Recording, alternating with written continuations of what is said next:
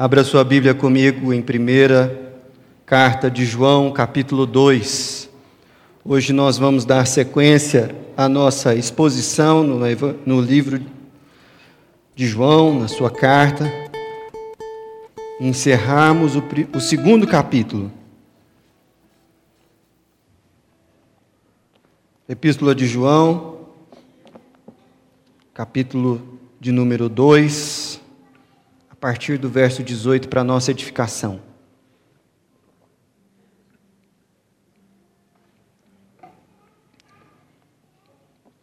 Filhinhos, já é a última hora, e como já ouvistes, que vem o anticristo, também agora, muitos anticristos têm surgido, pelo que conhecemos que é a última hora. Eles saíram do nosso meio, entretanto, não eram dos nossos. Porque se tivessem sido dos nossos, teriam permanecido conosco. Todavia, eles se foram para que ficasse manifesto que nenhum deles é dos nossos. E vós possuís unção que vem do Santo, e todos têm desconhecimento. Não vos escrevi porque não sabeis a verdade, antes porque a sabeis e porque mentira alguma jamais procede da verdade. Quem é o mentiroso, senão aquele que nega que Jesus é o Cristo? Este é o anticristo, o que nega o Pai e o Filho. Todo aquele que nega o Filho, esse não tem o Pai. Aquele que confessa o Filho, tem igualmente o Pai permaneça em vós o que ouvistes desde o princípio. Se em vós permanecer o que desde o princípio ouviste, também permanecereis vós no Filho e no Pai. E esta é a promessa que Ele mesmo nos fez, a vida eterna. Isto que vos acabo de escrever é acerca dos que vos procuram enganar. Quanto a vós outros, a unção que dele recebestes permanece em vós, e não tendes necessidade de que alguém vos ensine. Mas, como a sua unção vos ensina a respeito de todas as coisas, e é verdadeira e não é falsa, permanecei nele como também ela vos ensinou. Filhinhos, Agora, pois, permanecei nele, para que quando ele se manifestar, tenhamos confiança e dele não nos afastemos, envergonhados na sua vinda. Se sabeis que ele é justo, reconhecei também que todo aquele que pratica a justiça é nascido dele. Essa é a palavra do Senhor, feche seus olhos. Senhor, nós te agradecemos pela tua palavra e pela unção do teu espírito que esse texto aqui menciona.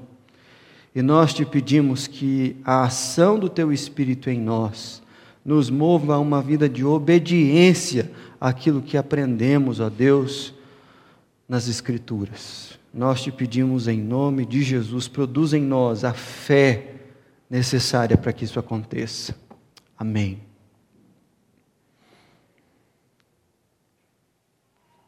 Imagine um cavalo com pelo menos sete metros de altura, feito de madeira.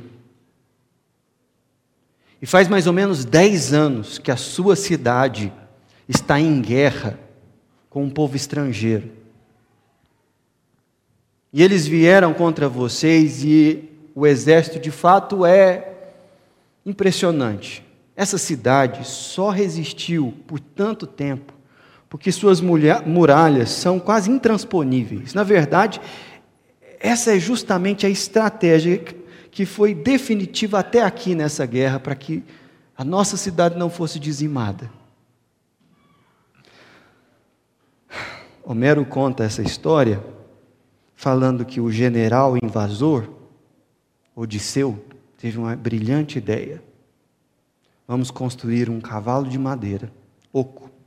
Vamos colocar nossos melhores soldados.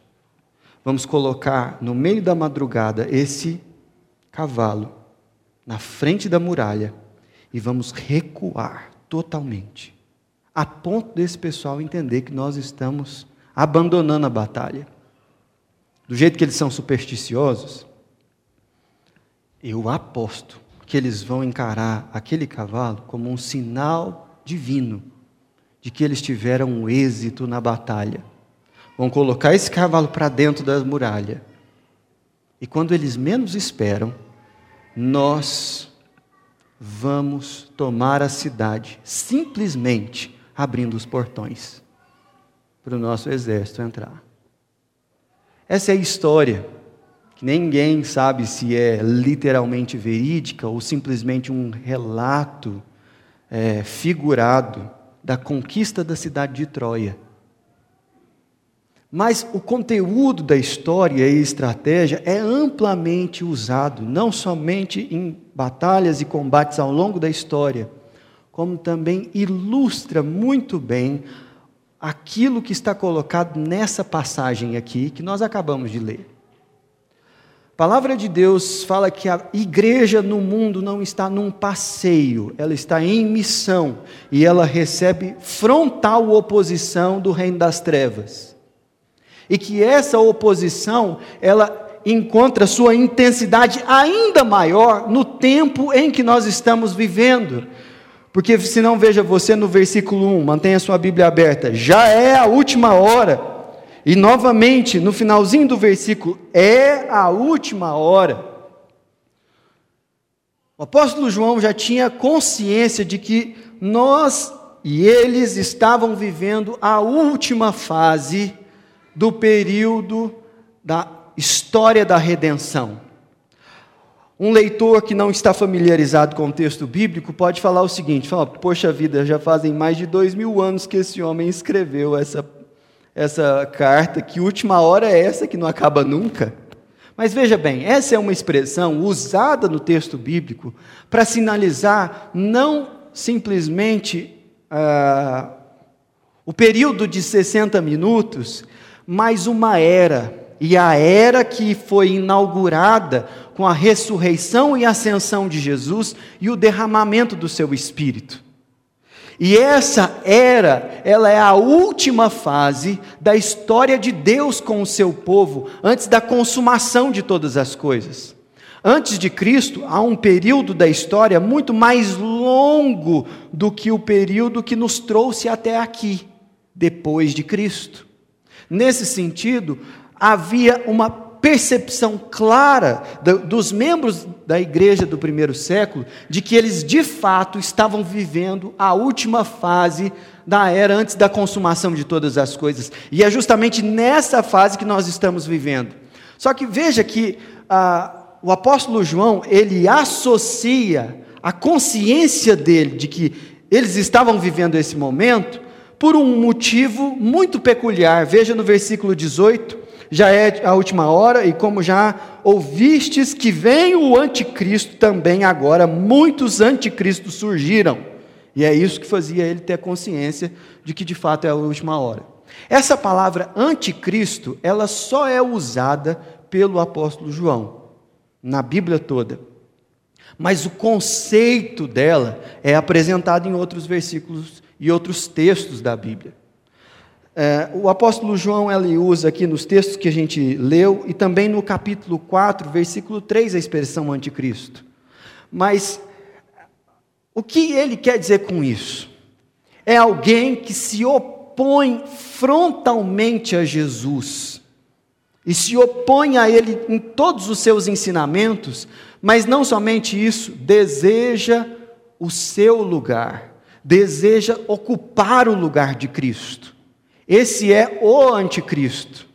E esse conceito ele é apresentado, por exemplo, em Daniel, capítulo 9, 11 e 12, quando aquelas profecias de Daniel apontam os últimos dias. Essa profecia é citada por Mateus, capítulo 24, quando Jesus está alertando os seus discípulos a respeito das coisas é, que estavam por vir.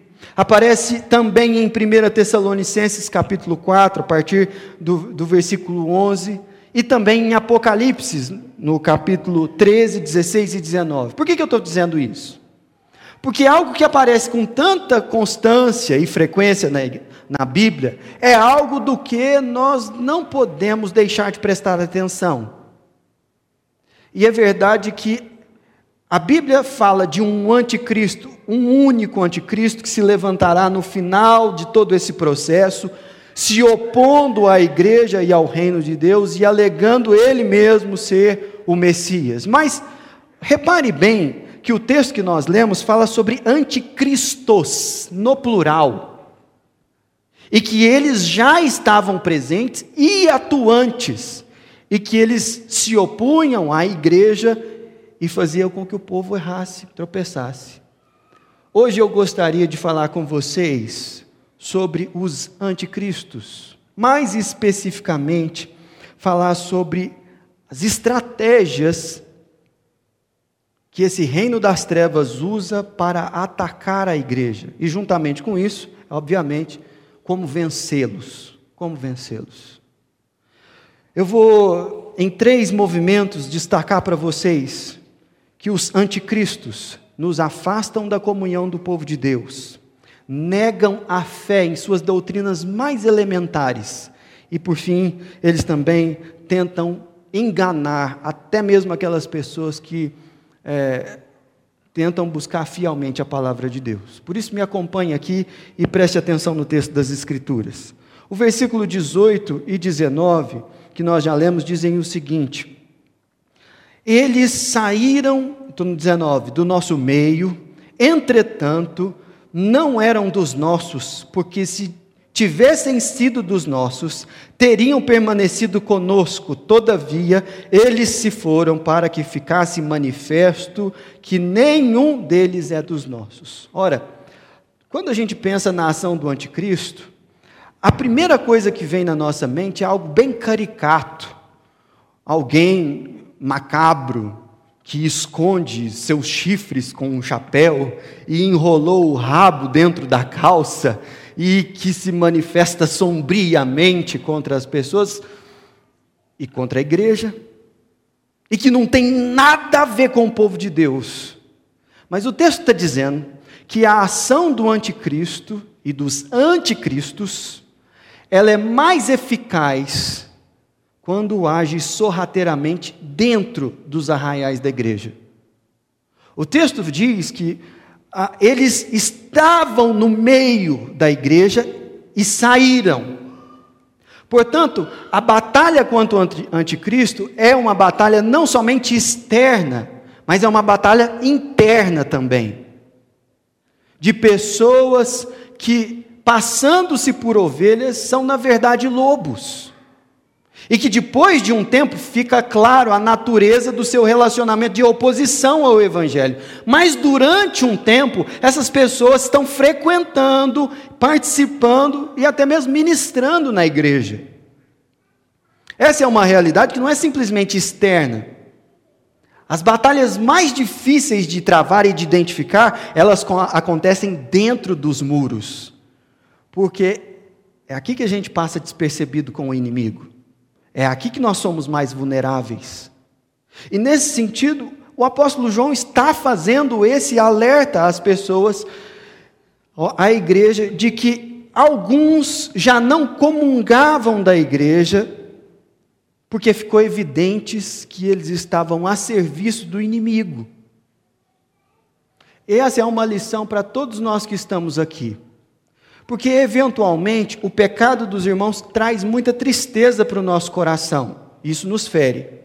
Mas quando nós estamos na carne, sabe o que acontece? O pecado dos irmãos se torna a justificativa pela qual nós racionalizamos o nosso. Ao dizer o seguinte: Fulano está ali, está na igreja e faz o que faz.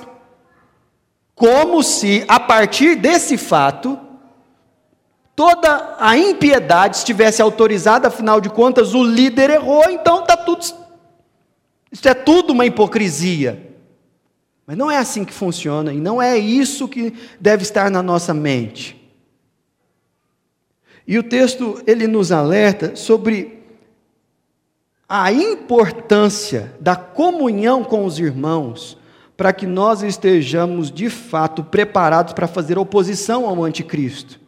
Porque se é verdade que é, esses que não pertencem ao povo de Deus estão de fora e já não pertencem mais à comunhão dos irmãos, qual é a razão pela qual eles não estão mais? Veja o texto, preste atenção, versículo 19.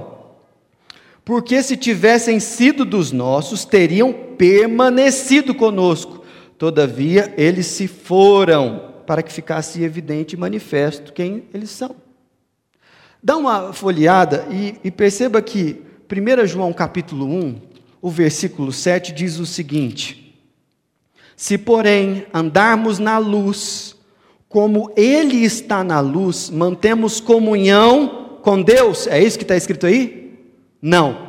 Mantemos comunhão uns com os outros. Se tem uma coisa que os anticristos desejam, é nos separar do rebanho de Deus é fazer com que a gente não tenha mais comunhão com os irmãos. É, tem uma expressão lá em Minas Gerais que ilustra bem essa realidade, que é catitu fora do bando é papá de onça. e é mais ou menos isso o que está sendo colocado aqui e apresentado a nós como estratégia do inimigo. Afastar-nos da comunhão dos irmãos para que sejamos mais vulneráveis a ele. Vivemos num tempo em que muita gente ama a Jesus e confessa que Ele é o seu Senhor, mas não acha que a comunhão da igreja seja algo importante. E nós temos nesse texto aqui o alerta de que a comunhão com os irmãos é de fato uma das coisas mais importantes para nos manter protegidos do anticristo, que é colocado para fora, que é manifesto na sua impiedade quem é a sua identidade. Você não precisa de vir à igreja para aprender sobre a Bíblia. A internet está cheia de mestres nesse sentido. Você não precisa vir na igreja para adorar através da música. Você tem acesso a música de muita qualidade. Você precisa ser membro e comungar em uma igreja para saber se aquilo que está sendo ensinado está em coerência com a vida do professor. Se aquilo que está sendo cantado é de fato aquilo que corresponde ao que a, as Escrituras nos ensinam. Você precisa da comunhão, do aconselhamento dos irmãos, para que você seja exortado na particularidade do seu tropeço. Essa é a relevância da igreja contra o inimigo. E o anticristo, ele precisa ser colocado para fora da igreja, os anticristos. E essa talvez seja uma das tarefas mais difíceis no campo pastoral, porque nós não temos ideia de quem é joio e quem é trigo, e você não tem autoridade, nem eu, para julgar em última instância a relação de uma pessoa com Deus, senão a gente arranca o trigo junto com o joio, mas de alguma forma o Senhor, que é o pastor da igreja, ele conduz o seu povo, deixando evidente quem são aqueles que se opõem a Jesus. Primeira estratégia do anticristo, ele afasta, nos afasta, quer nos afastar e se afasta da comunhão dos irmãos. Segundo, ele nega a fé. Se não, veja você no versículo ah, de número 22. Quem é o mentiroso? Senão aquele que nega que Jesus é o Cristo. Este é o anticristo, o que nega o Pai e o Filho. Ora, aqui nós vemos que esse mentiroso, ele é apresentado como alguém que nega doutrinas centrais da fé cristã. Nesse caso, João está dando o exemplo da filiação de Jesus com relação ao Pai, da divindade de Cristo e dele ser o Messias prometido.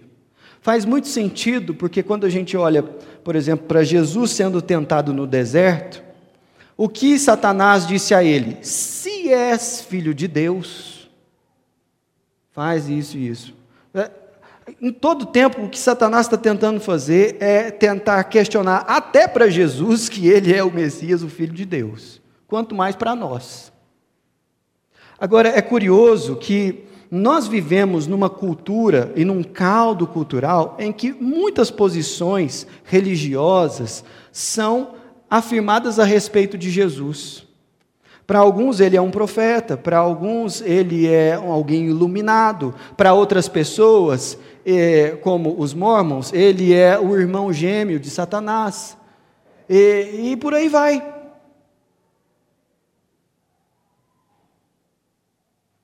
Todas essas perspectivas, elas têm uma única origem. Um processo deliberado do reino das trevas para fazer com que você desconfie de quem de fato Jesus é e de qual é o seu ministério. Perceba que isso não é tratado aqui por João como opiniões diferentes sobre Jesus. Veja o texto.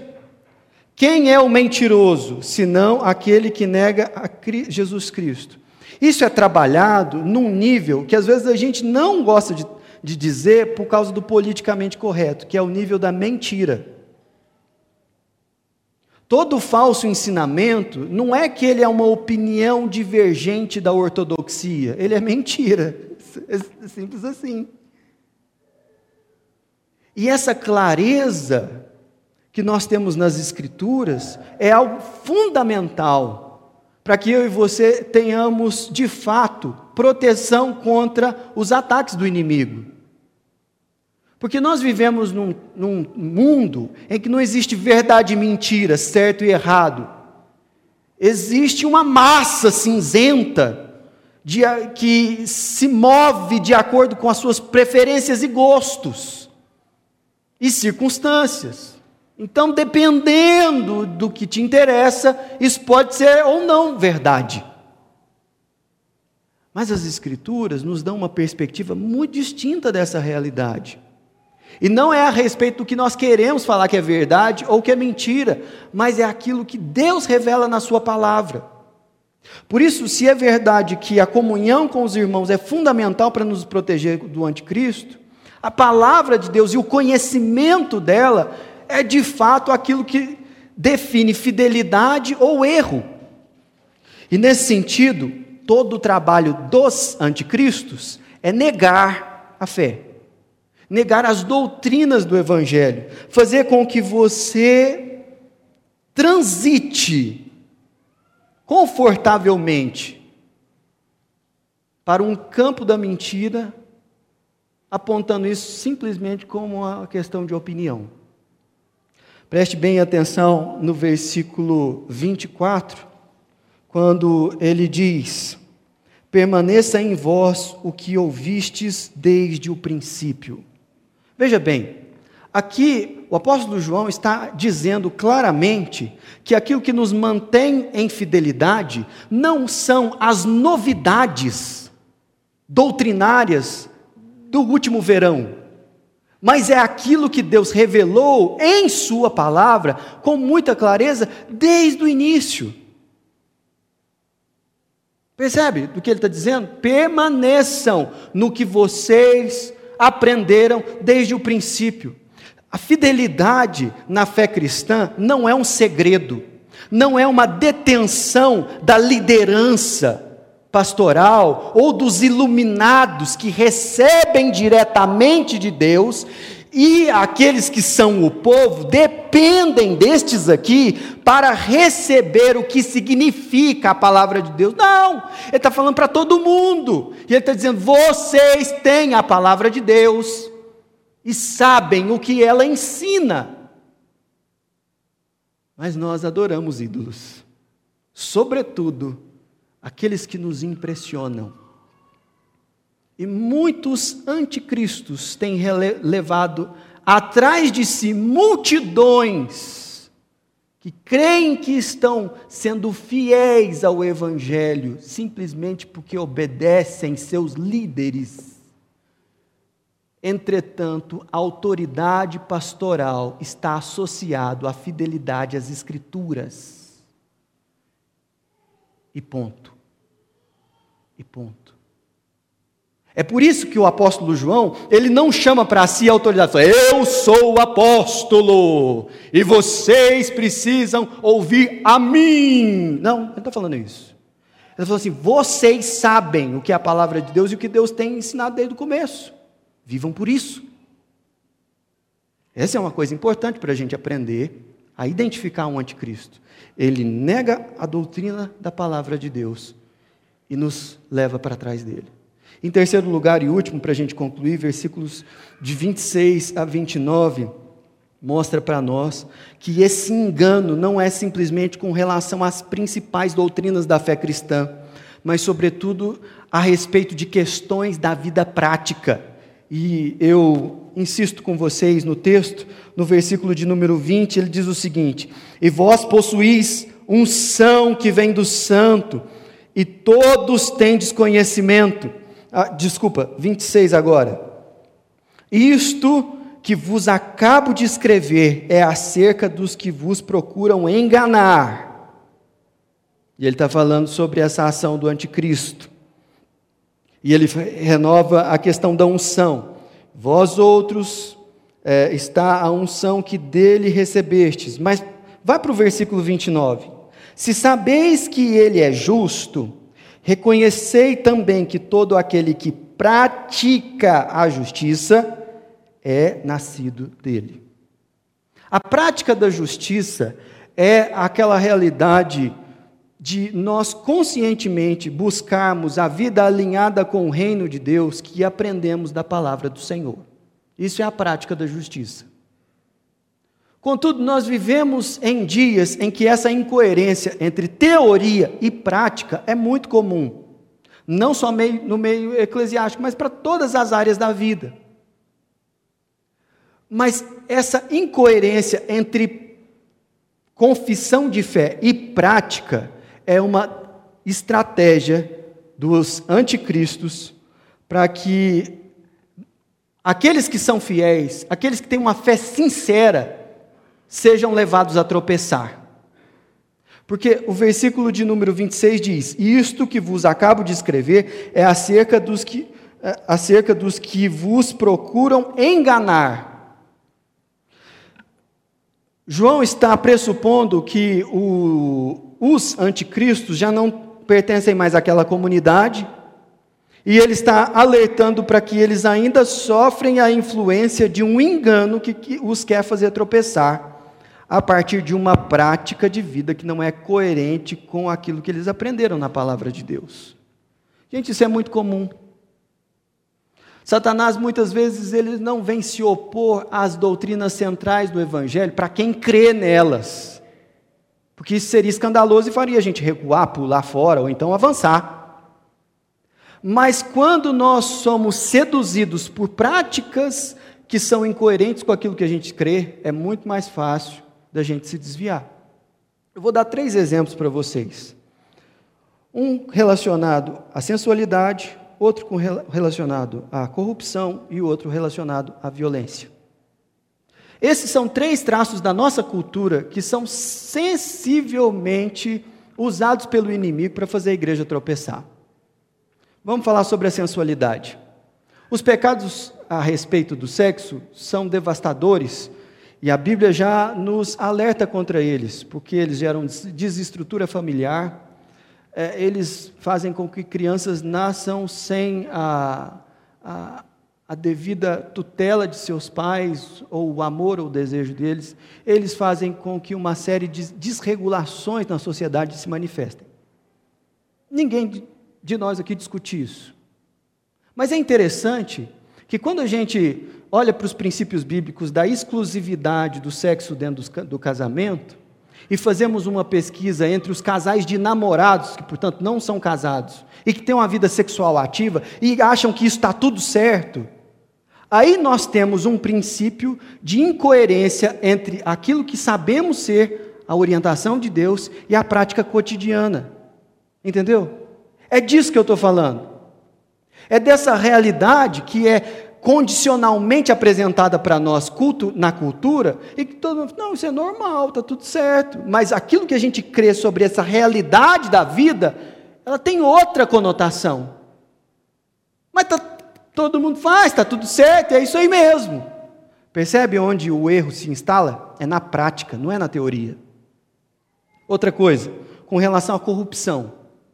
Um dos entraves mais difíceis para a nossa democracia é de fato a corrupção. E não é difícil a gente olhar para um governo, sobretudo aquele que a gente não simpatiza, e ser ávido a denunciar processos de corrupção. A grande questão é que é o desafio do crente trabalhar num mundo onde isso impera. Onde esse é o princípio. Desde realidades pequenas, sobre ah, a maneira como você lida com os artigos de escritório de onde você trabalha, usando aquele material, aquelas folhas, aquela impressora para os seus interesses e não para o uso do trabalho.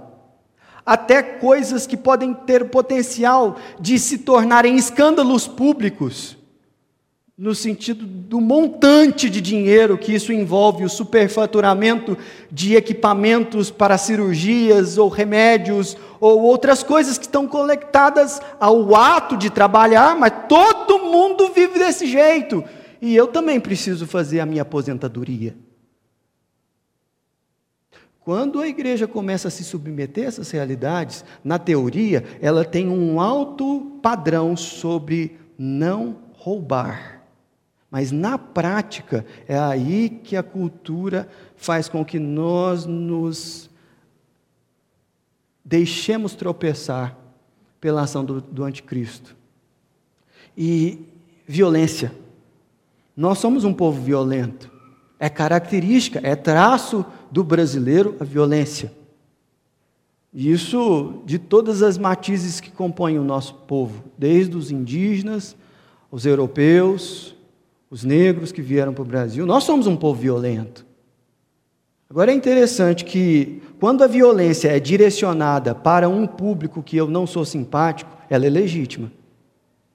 E ela pode e deve ser legitimada. Afinal de contas, esse crápula que deixou a nossa região toda em pavorosa, ele teve o que mereceu, devia ter tomado mais tiro ainda. Você sabe de quem eu estou falando mas nós temos prazer na violência. Isso é um traço complicado, porque nós sabemos que apesar da queda, ninguém está totalmente dissociado da imagem de Deus.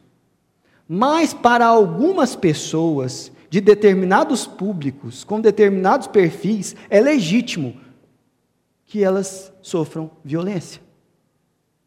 E essa violência pode ser física ou pode ser simbólica.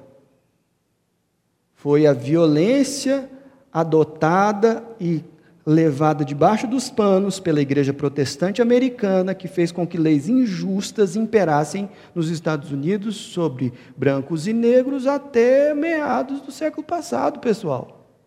E nós não estamos falando de um país é, fundamentado em uma constituição que não tem princípios bíblicos. É verdade também que foi um pastor corajoso que se levantou contra isso e num movimento social que ganhou massa, jogou na cara daquela nação orgulhosa de que eles eram profundamente incoerentes com a imagem de Deus no semelhante.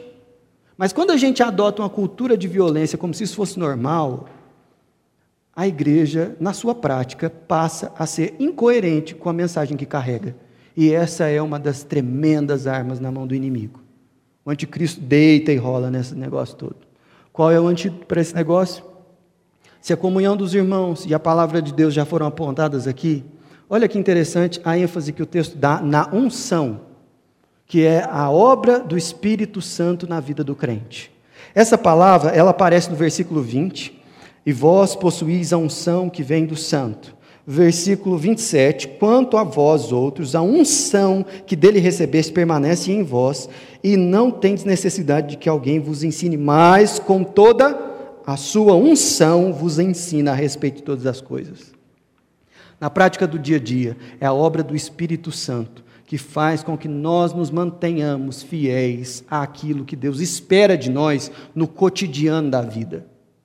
E se você não buscar a ação do Espírito na sua vida e não viver uma vida de piedade para calar a sua vontade deixar o Espírito falar mais alto do que o seu querer, você terá a infeliz experiência de ser muito vulnerável à ação dos anticristos. Unção. Essa palavra em grego é crisma. E ela faz referência ao fato de todos aqueles que creem são templo do Espírito Santo. Isso não é uma exclusividade da liderança da igreja. Isso é uma realidade sem a qual nenhum cristão conseguiria permanecer fiel no dia a dia e na caminhada. Mas é a unção do Espírito Santo que faz toda a diferença. Geralmente eu termino aplicando a cenários diferentes, mas estudando esse texto, eu li uma citação do John Stott que eu preciso compartilhar com você, e é assim que eu gostaria de aplicá-la, a palavra, na sua vida nessa semana. Preste bastante atenção e eu estou concluindo. Stott estava falando sobre o equilíbrio entre buscar a palavra e buscar a ação do Espírito na vida da gente. E veja o que ele diz: esse é um equilíbrio bíblico muito raramente preservado pelos homens. Alguns honram a palavra e negligenciam o Espírito Santo, o único que pode interpretá-la.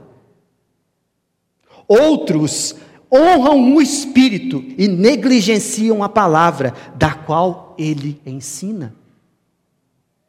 A única salvaguarda contra as mentiras é ter permanentemente em nós tanto a palavra que ouvimos desde o princípio, como a unção que dele recebemos. É mediante essas duas e antigas posses, não mediante novos ensinamentos ou novos mestres, que permanecemos na verdade. Que Deus tenha misericórdia de nós. Feche os seus olhos. Vamos, ó Pai, pela tua unção, Espírito Santo de Deus, pela tua palavra que nos guia. E nós clamamos que a bênção, o amor de Deus o Pai, a comunhão e a consolação do Espírito Santo de Deus sejam sobre nós, sobre todo o povo do Senhor espalhado sobre a face da terra. Amém.